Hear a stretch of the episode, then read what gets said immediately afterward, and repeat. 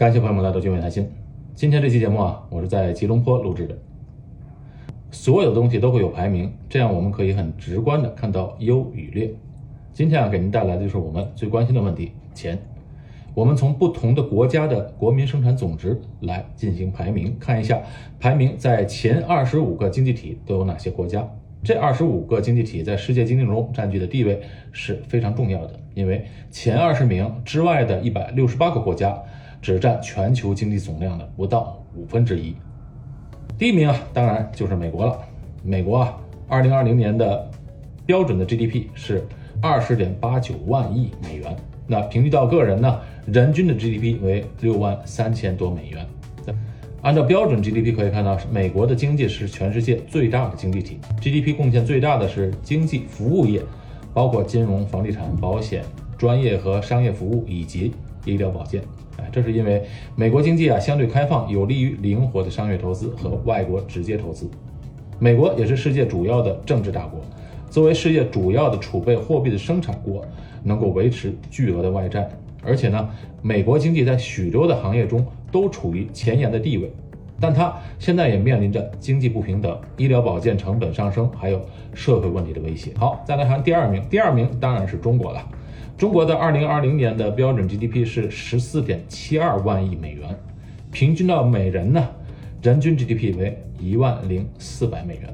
那中国作为经济成长迅速的国家，现在在以美元计算的标准 GDP 位居全球第二。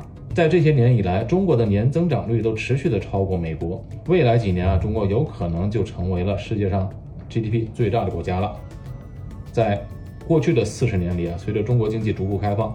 经济发展和生活水平有了很大的提高。另外，中国也是全世界最大的出口国，制造业在全世界来讲占主导地位。不过，尽管有这些优势啊，中国仍面临一些重大的挑战啊，例如人口在迅速的变老啊，新增人口不足，这是一个很严重的问题啊。排列在第三名的就是日本了。日本在二零二零年的啊 GDP 总额为五点零六万亿美元，平均到人均的话是四万美元。日本是全世界第三大经济体，它的经济地位啊一直都很稳固。日本一直都是一个制造业比较强，而且是出口导向型的经济体。不过，日本呢长期面临的是自然资源的严重匮乏，而且日本也和中国一样，在快速的进入到老龄化的社会。排在第四的就是德国，德国二零二零年的标准 GDP 为三点八五万美元，平均到人均是四万六千美元。德国是欧洲最大的经济体，啊，我们都知道德国的汽车啊、机械、化学品和其他制造成品啊，都是最大的出口国，并且劳动力方面也是很强的。不过呢，德国这些年来也面临着日益减少的人口问题，因为在德国呢，生育率也是同样极低的，就导致呢，那个老龄化也非常的严重。第五名是英国，英国的全国生产总值为二点七六万亿美元。平均到人均为四万一千美元啊！英国是现在世界上的第五大经济强国。英国经济强大是因为它有着庞大的服务业的驱动，特别是在金融、保险和商业服务领域。第六是印度，印度的 GDP 是二点六六万亿美元，不过平均到人均是非常可怜的，只有一千九百美元啊！不过呢，在总量来说是世界第六大经济体。好，排名在第七的是法国，GDP 的总量是二点六三万亿美元，人均为三万九千美元。对于法国来说啊，旅游业是最重要的一个产业，法国是每年接待游客最多的一个国家。排在第八的是意大利，一点八九万美元，二零二零年人均 GDP 为三万一千美元。意大利也是欧元区的第三大经济体，它的经济和发展水平因地区而异。北部的地区的工业经济发展比较发达。第九是加拿大，GDP 的总量是一点六四万亿美金，平均到个人是四万三千美元。加拿大呢，主要优势是能源开采啊，能源开采业发达，石油的开采量位于世界第三。加拿大还拥有比较好的制造业和服务业啊，主要都是位于呃靠近美国边境的一些城市。加拿大与美国的自由贸易关系啊。就是造成了加拿大每年有四分之三的出口产品是销往美国市场的，这种关系啊，很大程度上让加拿大可以与美国的经济发展保持平行状态。第十就是亚洲国家韩国，韩国的 GDP 总量是一点六四万亿美元，二零二零年人均 GDP 为三万一千美元。韩国经济在二十世纪来讲是最成功的一个案例。韩国的具体的经济是以大型企业集团主导的经济地位。啊，近几十年来，韩国建立了可以涵盖五十八个国家的自由贸易的网络环境。这些国家的 GDP 占据了全世界的四分之三的总量。哎，这也间接性的拉动了韩国的 GDP 的提升。而且，韩国也是电子产品和电子设备以及汽车的主要生产商和出口商。然而，韩国呢面临的问题也同样，让亚洲国家都是生育率低的问题啊，就给未来经济造成了一个很大的挑战。第十一是俄罗斯，俄罗斯二零二零年的 GDP 的总量为一点四八万亿美元，不过平均到人均是比较少了，才有一万美金。俄罗斯经济的强势的优势呢是啊资源出口，石油、天然气以及其他矿产和金属的主要的出口国家。不过呢，现在俄乌开战以来，俄罗斯的经济受创不少，不知道这个排名会不会维持下去。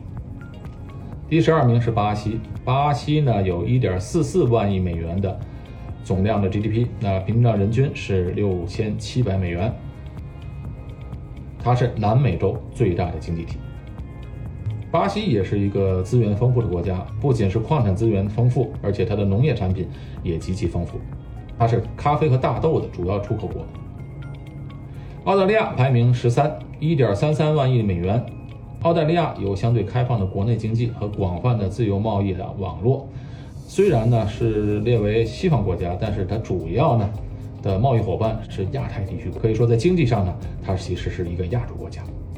同样的，澳大利亚也有丰富的自然资源以及农业产品。排名在十四位的是西班牙，西班牙二零二零年的 GDP 总量一点二八万亿美元，那平均到人均为两万七千美元。排名在第十五的是墨西哥，总量为一点零七万亿美元，那人均 GDP 为八千三百美元。排名在十六的是印度尼西亚，印度尼西亚的经济总量为一点零六万亿美金，平均到人均就比较少了，为三千八百美金。印度尼西亚的经济是东南亚最大的经济体，主要是以商品出口产业为主。印度尼西亚资源也不少，主要有呢煤炭、石油。以及适合工业的一些农产品，比如橡胶和棕榈油。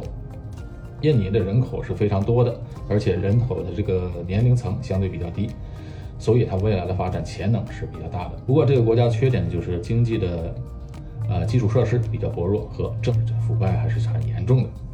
排名十七为荷兰，荷兰是九千一百三十八万亿美金，人均 GDP 五万二千美金。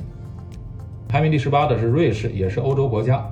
它的经济总量为七千五百二十二亿美元，不过呢，平均到人均是相当高的，是人均 GDP 为八万七千美金。排名十九的是土耳其，土耳其的经济总量为七千一百九十九亿美金，人平均到人均为八千五百三十六美金。排名第二十的是沙特，沙特阿拉伯为七千零一亿美金，以及人均 GDP 呢是两万美金。沙特就不用多说了。它的经济是严重依赖石油的，是世界上最大的石油出口国。排名第二十一的是波兰，波兰为五千九百六十六亿美金，平均到人均为一万五千美金。波兰呢是主要是重工业，钢铁生产啊、机械制造、造船和煤炭开采，这些重工业是波兰经济的重要的组成部分。排名第二十二的是瑞典，瑞典的总量为五千四百一十二亿美金，人均 GDP 五万二千美金。排名第二十三的是比利时，比利时呢为五千两百一十八亿美金，人均 GDP 为四万五千美金。比利时是一个贸易和交通的枢纽，它刚好在欧洲的中间的地方啊，它拥有多元化的经济，融合了服务业、制造业和高科技的产业。排名第二十四是亚洲国家泰国，泰国经济总量五千亿美金，平均到人均为七千两百美金。排名第二十五是奥地利。奥地利国家虽然小，也排在二十五了，排名二十五的位置了，总量为四千三百亿美金，人均 GDP 为四万八千美金。讲到最后呢，我们要讲讲新加坡了。新加坡虽然在前二十五大经济体上啊排不上名啊，太小了。不过呢，新加坡这个小小的国家在人均 GDP 的排名却是很高的。根据2021年国际货币基金组织的全球人均 GDP 排名啊，它是以人均六万四千美金，新加坡是名列在全球第八。排在它前面的包括了欧洲一些国家和美国，在 GDP 排名前十大国家中是唯一的一个亚洲国家。啊，新加坡这个小小的小红点算是非常了不起了。那通常来讲啊，经济总量大，只要国家大、人口多，这个经总量搞上去啊，不是不难的。但是想把人均搞上去是不简单的了。人均 GDP 高，意味着这个国家它是相对比较富裕的国家。好，今天就分享到这儿，我们下期节目再见。